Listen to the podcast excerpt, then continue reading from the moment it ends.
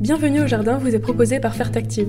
Des engrais solubles pour votre potager, vos plantes fleuries et votre verger. Retrouvez nos produits en jardinerie spécialisée et sur www.fertactive.com. Fertactive, l'essayer, c'est l'adopter. Pour un beau jardin d'ornement, choisissez la gamme d'engrais Solapiol, utilisable en agriculture biologique. Composé de matières premières 100% d'origine naturelle, il libère progressivement et durablement tous les éléments nutritifs dont vos plantes ont besoin.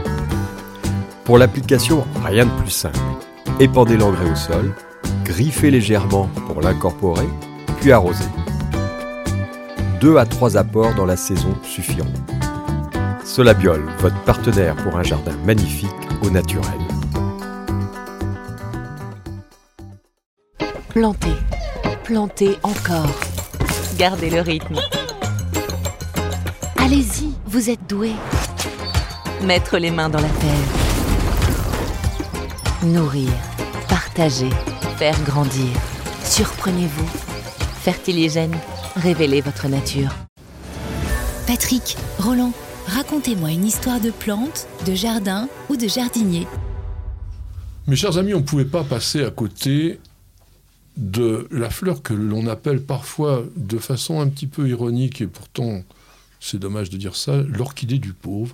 Ouais, c'est malvenu parce que c'est bien plus gros que l'orchidée finalement. Voilà, on va parler, on va parler de l'histoire botanique des légendes autour de l'iris.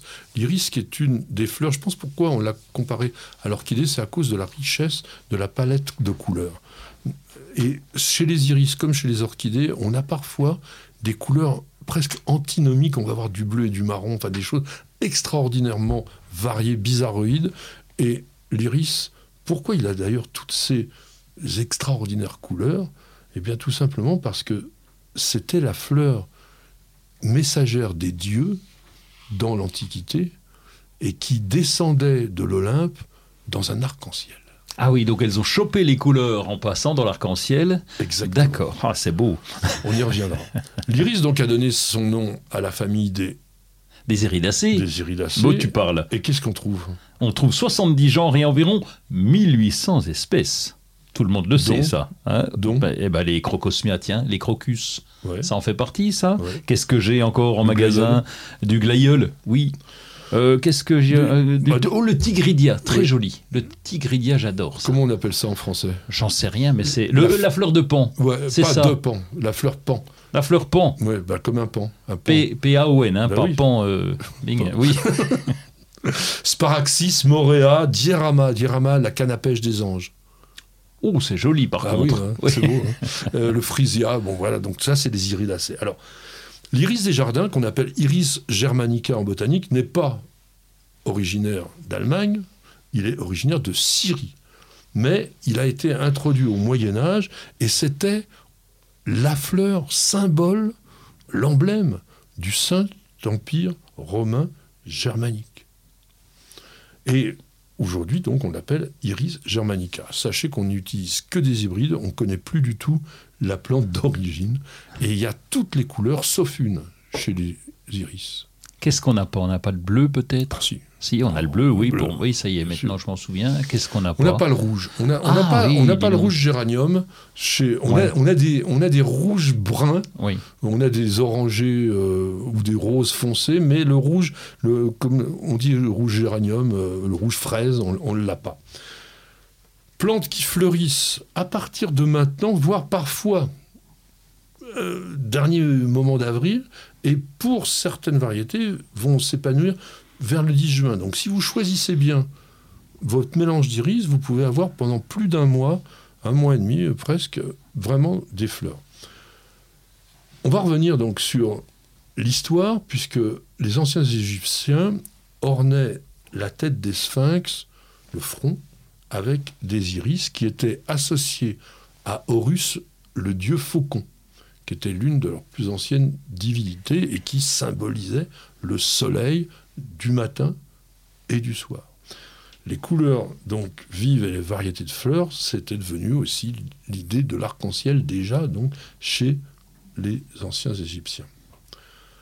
Donc dans la, dans la mythologie, Iris, qui était une vierge aux ailes d'or, était la messagère des dieux, et comme je vous l'ai dit, elle descendait de l'Olympe en se faisant annoncer par un arc-en-ciel et on disait que c'était l'écharpe d'Iris. Elle est devenue, Iris, la favorite de Junon, la déesse de la femme et du mariage, parce qu'elle était la messagère des bonnes nouvelles. Ah oui. Et ça fait du bien, les bonnes nouvelles, de temps en temps. Et donc, en récompense de ses services, on dit qu'elle a été changée en arc-en-ciel parce que c'est le, le symbole du retour du beau temps, le retour des beaux jours. On extrayait à l'époque une huile destinée à supprimer les odeurs de transpiration. Je pense qu'on on le distillait déjà du rhizome à cette époque-là. On en a parlé dans une émission précédente. Et plus tard, Clovis, qui avait à ce moment-là 20 ans, aurait, mis en déroute l'armée romaine à Soissons en 486 parce qu'il a réuni ses troupes et il a foncé sur Châtellerault pour débusquer des Visigoths qui pillaient tout le monde. Et il a été stoppé par une rivière qui était très très grande et très profonde. Donc il ne savait pas du tout comment franchir le cours d'eau. Et quand il a eu une biche qui avait donc traversé la rivière, il a, trace- il a suivi la voie et il s'est rendu compte qu'en réalité, elle était attirée par une fleur jaune qui poussait en grand nombre sur la berge, et c'était tout simplement les iris des marais, l'iris pseudacorus. Et donc, du coup, il a suivi la biche et il a utilisé l'iris comme un talisman, Ah ah. et il a obtenu une victoire. Peut-être est-ce que c'était grâce à la plante ou pas, on n'en sait rien. Charlemagne, qui était aux alentours de l'an 800, hein, il est né en 742, Charlemagne, aimait l'iris et il a encouragé la culture des iris et il souhaitait que les demeures riches aient cette plante vivace qui était ornée. Et il l'a mis dans le capitulaire de Villis. Le capitulaire, le capitulaire de Villis, c'était un acte législatif, c'était un truc particulier qui édictait les règles qu'il fallait respecter. Et il y avait là-dedans 70 végétaux dont la culture était ordonnée. On était obligé par les jardins royaux et il y avait donc les plantes euh, d'iris qui étaient là-dedans. Et puis il y a la fleur royale. On dit toujours que c'est le lys. Oui, Ben- fleur de lys, non? En fait, la première fleur royale, c'était l'iris jaune des marais, celui de Clovis, dont Louis VII le jeune a fait son blason après avoir aussi gagné une bataille dans un champ orné de ses fleurs. Et au départ, donc l'iris, ça a été la fleur de Louis qui est devenue la fleur de lys par Ah déformation Ah, Ils sont gourés, du langage. Voilà. Et on était en 1180 à cette époque-là. Si on parle du langage des fleurs, l'iris, c'est aussi une fleur de l'amour, puisque, comme je vous disais, il y avait Junon qui lui donnait des vertus protectrices et purificatrices. Et en fonction de la couleur, quand même, on va avoir une expression un peu plus subtile. Quand on a des roses pâles, c'est la tendresse que l'on peut d'ailleurs transmettre au moment de la fête des mères. Vous pouvez très bien offrir des iris de couleur rose pâle, même un petit peu blanc. Ça veut dire je t'aime tendrement et je te souhaite beaucoup de bonheur. En revanche, si on a un rose un peu plus pourpre, un peu plus soutenu, voire un peu de marron, c'est un peu plus une déclaration. hein. Ça confirme. euh, C'est pas, bah, pas pour la fête des mères alors là. non, mais on peut, le- Oui. on peut se l'offrir dans un couple, par exemple. C'est simplement une confirmation de l'amour. Comme d'habitude, dans le langage des fleurs, vous évitez le jaune, puisque c'est toujours une, une inconstance, une frivolité, voire même euh, un petit peu de, de tromperie, je dirais. Et hormis ce fameux iris des marais, qui a toujours cette symbolique valable et qui avoue carrément une passion. Là, on est vraiment dans je t'aime avec confiance. Donc voilà ce que l'on peut raconter sur les iris avant de terminer quand même par The Iris. Les iris de Van Gogh. Ah oui, d'accord. Très, jo- très joli tableau. Tableau, oui. Acquis en 1987 par un Australien qui s'appelait Alan Bond. 53,9 millions de dollars. Ah ouais. environ 48-49 millions d'euros. et qui est quand même que le troisième tableau le plus cher Non, du mais c'est déjà bien, là. On va se contenter de ça. nous. Voilà.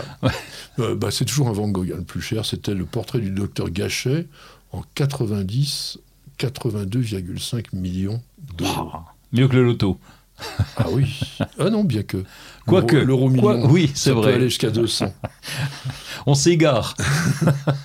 Et on terminera en disant que Iris est un très très joli prénom qui peut être pour une jeune femme fêté le 5 octobre. Le 5 octobre, c'est le jour de la Sainte Fleur. Vous avez écouté Bienvenue au jardin avec Florendi. Nutrition potager, agrumes, gazon, plantes en pot ou en terre, ou encore activateur de compost, Florendi vous accompagne au jardin naturellement.